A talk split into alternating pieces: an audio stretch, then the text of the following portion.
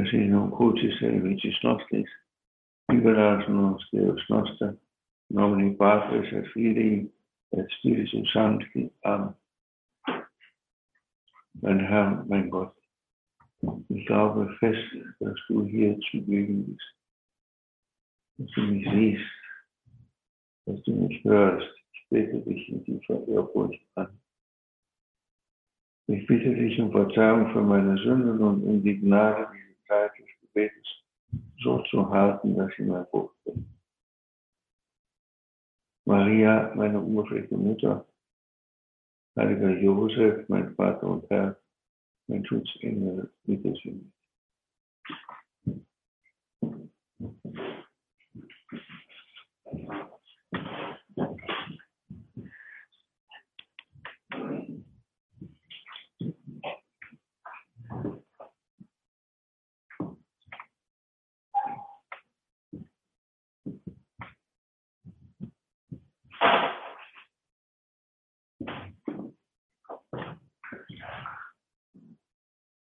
Herr, wir sind in deiner Gegenwart. Du hast uns eingeladen. Wir sind immer so in diesen Augenblicken unserer Betrachtung, wie damals deine Freunde, die du Freunde nanntest, beim Abendmahl. Alle, die getauft sind, alle, die du in der Taufe in deinen mystischen Leib einverleibt hast, nennst du Freunde.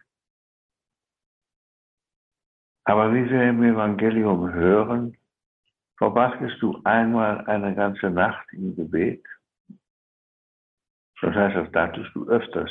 Aber einmal in einer besonderen Weise. Und am nächsten Morgen riefst du aus der großen Schar deiner Jünger die heraus, die du selber wolltest. Und das ist der Kreis derer, die dann mit dir im Abendmahlsaal sind.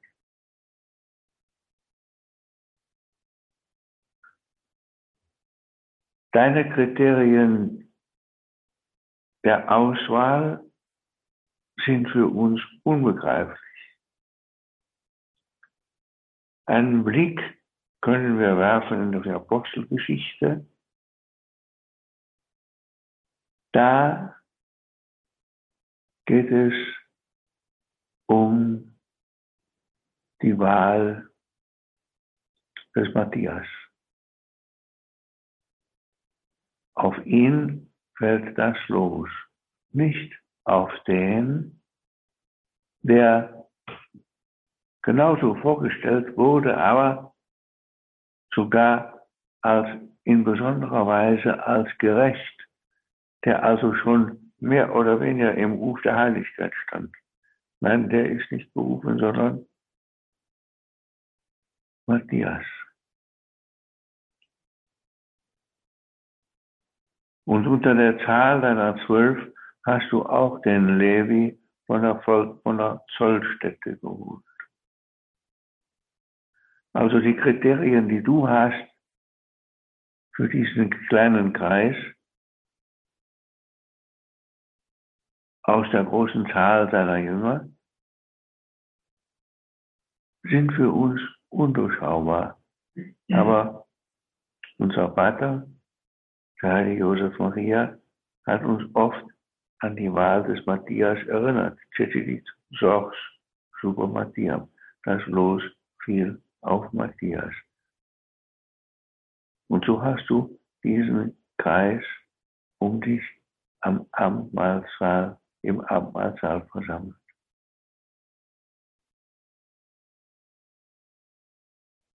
Und da vertraust du ihnen natürlich auch über sie der ganzen Gemeinde, der ganzen Kirche, das an,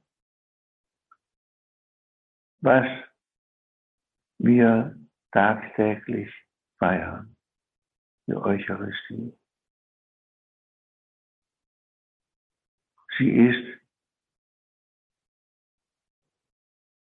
Ursprung und Gipfel der ganzen des ganzen Lebens der Kirche.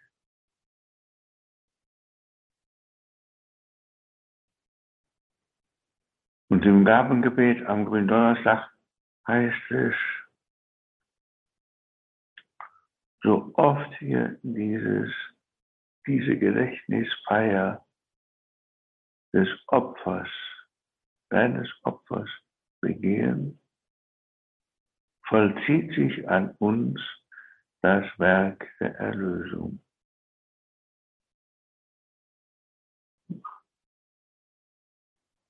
Und wie ein Tag im Kleinen das ist, was die Weltgeschichte im Großen ist,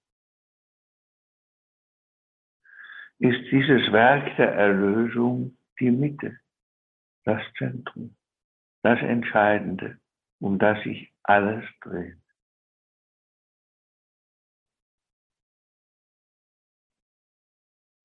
Aber im gleichen Zusammenhang mit dieser Stiftung der Eucharistie, dem Gipfel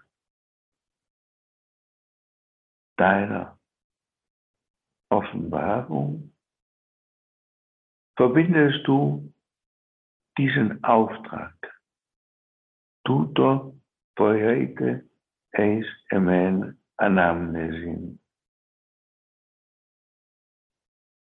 Du hast diesem kleinen Kreis aufgetragen, tut das zu meinem Gedächtnis. Anamnesis. Anamnesis ist nicht einfach nur Erinnerung,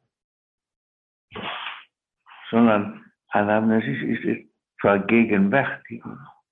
Tut das zu meiner Vergegenwärtigung.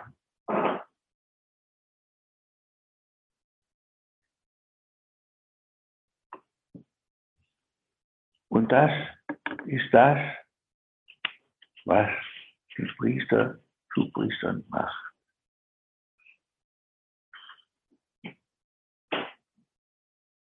Der Priester erfüllt seinen wichtigsten Auftrag und tritt selbst am vollkommensten in Erscheinung, wenn er die Eucharistie feiert. So lehrt das Zweite Vatikanische Konzil. Und Johannes Paul II. wiederholt diesen Satz und fährt fort. Und dies geschieht umso mehr, wenn er die Tiefe dieses Geheimnisses durchscheinen lässt, damit dieses allein durch die Vermittlung seines Dienstes im Herzen und Bewusstsein der Menschen aufleuchtet.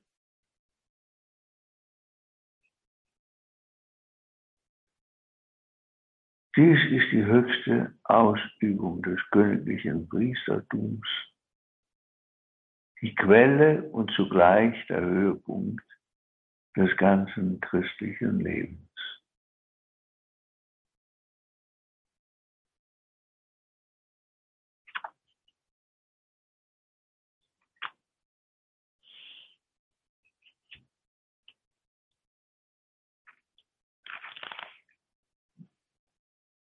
Und der Heilige Vater Franziskus sagt,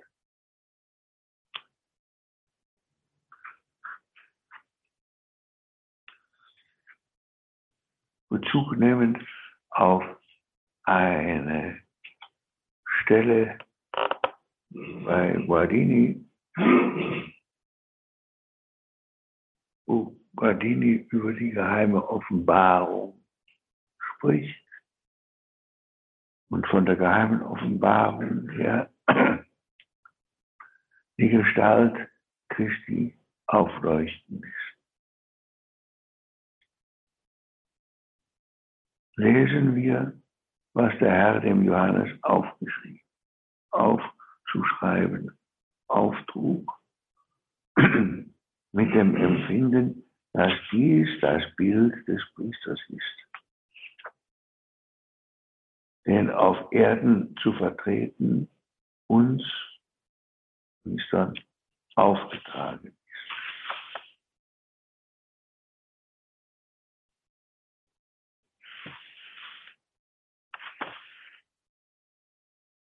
Du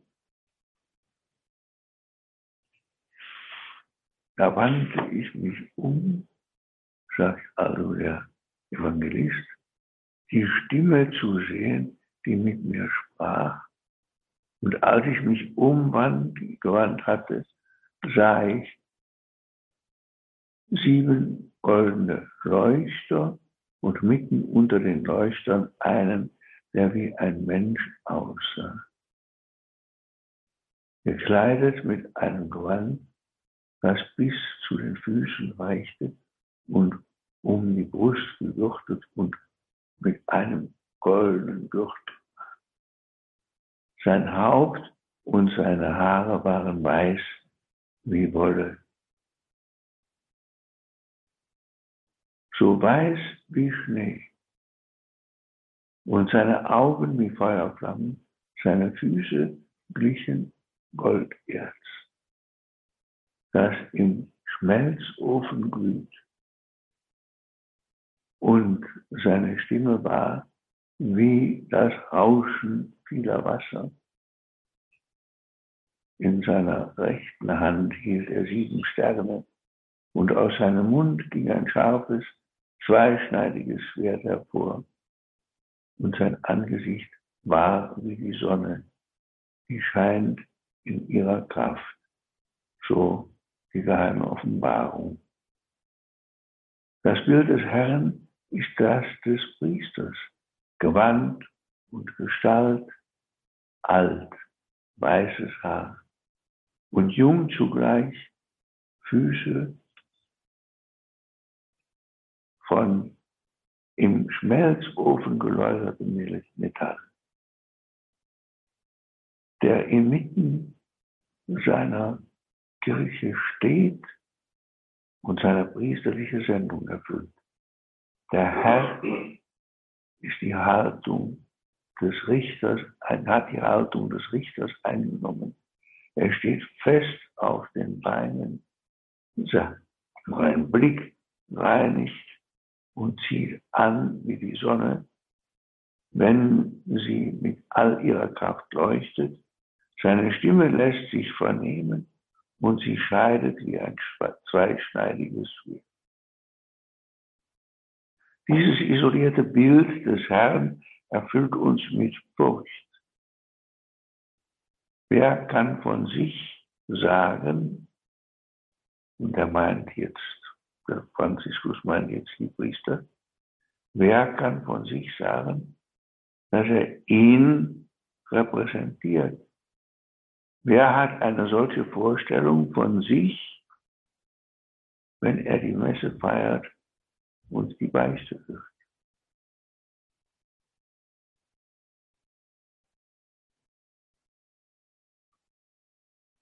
Der Priester ist ein anderer Christus, ist Christus selbst. Wie unser Vater sagt, auf sakramentale Weise. Alle sind zum Priestertum berufen, aber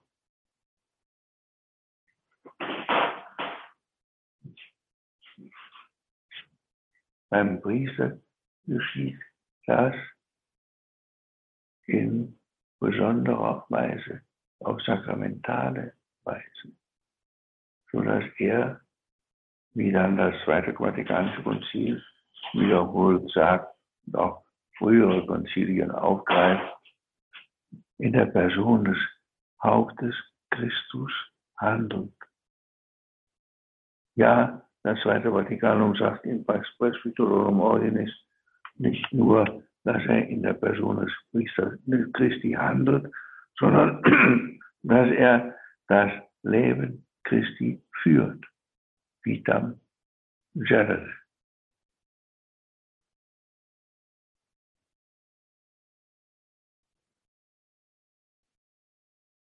Diese ungeheuerliche Gestalt steht dahinter. In, unter dem, was wirkliches Priestertum ist. Aber es gibt noch ein anderes Bild. Und auch das ist von einem Papst, nicht von Franziskus, sondern von einem der ersten Päpste, nämlich Clemens Romanus.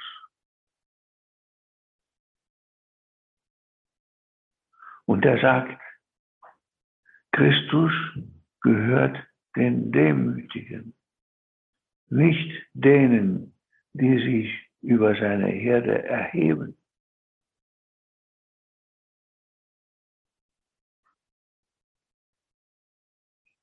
Jesus besitzt kaum, kaum, kann nicht mit, kam nicht mit, Moment, also Christus der Herr, der das Zepter der Herrlichkeit Gottes besitzt, kam nicht mit stolzen und hochmütigen Gepränge in die Welt, obwohl er es gekonnt hätte, sondern er kam im Geiste der Demut, so wie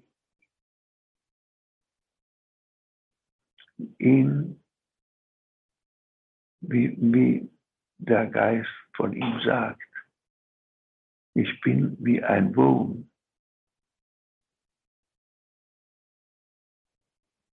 Bin nicht mehr ein Mensch. Ich bin der Leute gespött und des Volkes Verachtung. So heißt es im Psalm, den hier Clemens zitiert. Beides muss man zusammen sehen und macht die Gestalt des Priesters aus. Aber wie schon deutlich sagt Papst Franziskus, das sind diese beiden Tätigkeiten, die Vergegenwärtigung des Kreuzesopfers Christi und die Spendung der Buße. Der Herr sagt nicht nur, tut dies zu meinem Gedächtnis, sondern der Auferstandene haucht sie an und sagt, welchen ihr die Sünde nachlassen werdet, denen sind sie nachgelassen, welchen ihr sie behalten werdet, denen sind sie behalten. Er macht sie zu Richtern, denn das Bußsakrament ist ein Gericht.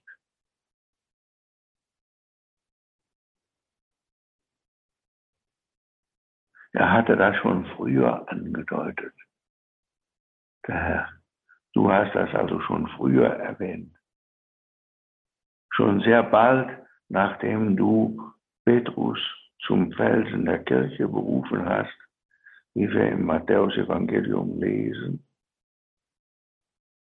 hören wir, dass du die gleiche Binde- und Lösegewalt auch deinen Aposteln, den anderen Aposteln gegeben hast.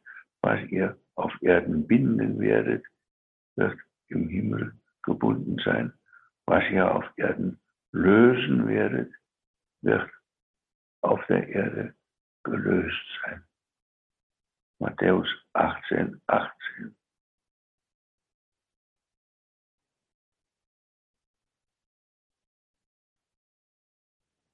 Aber haben wir dabei vor Augen, wenn das die beiden wichtigsten zentralen Tätigkeiten des Priesters sind, er soll auch das Wort Gottes verkünden. Das steht damit im Zusammenhang. Und er verkündet es von Amts wegen.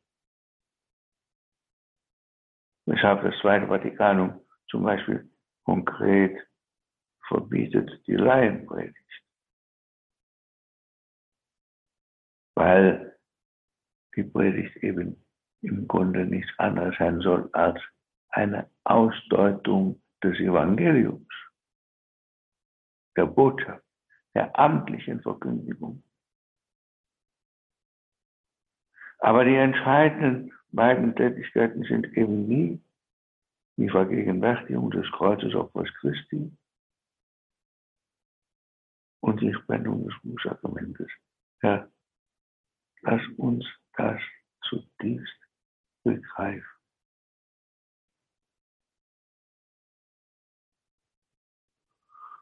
Und lass uns daraus die Konsequenzen ziehen.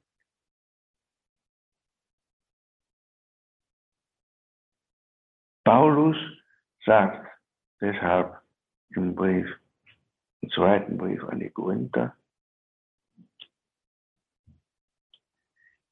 wir sind an Christi Stadt.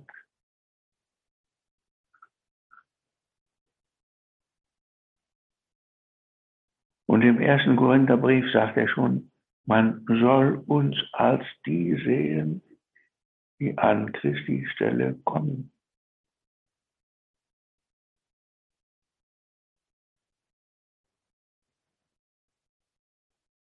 Deshalb alles das, was dann unser Vater in der wunderbaren Homilie über das Priestertum, Priester auf ewig sagt, können wir noch einmal gewissermaßen uns vor Augen führen und lesen. Auf diesem Hintergrund aber auf diesem Hintergrund der beiden Bilder vom Priester in der geheimen Offenbarung, wie Frau Papst Franziskus kommentiert, und in dem, was Clemens Romanus konkret sagt.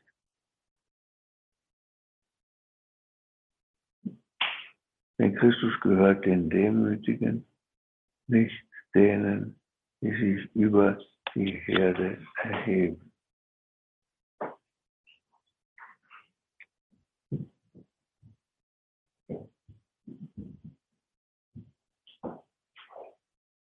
Johannes Paul II.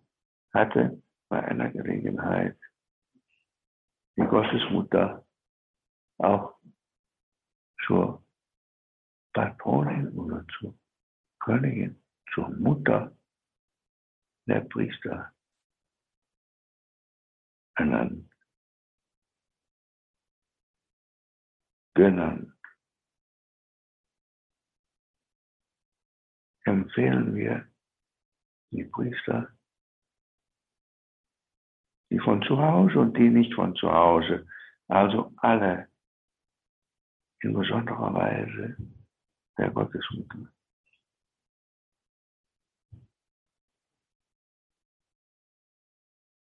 Dass sie ganz mit allem, was sie sind und haben,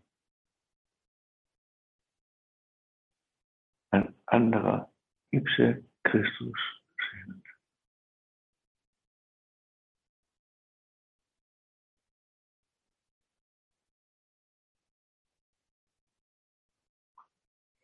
Es fehlen noch etliche Minuten. Die können wir noch nutzen zum persönlichen Gebet.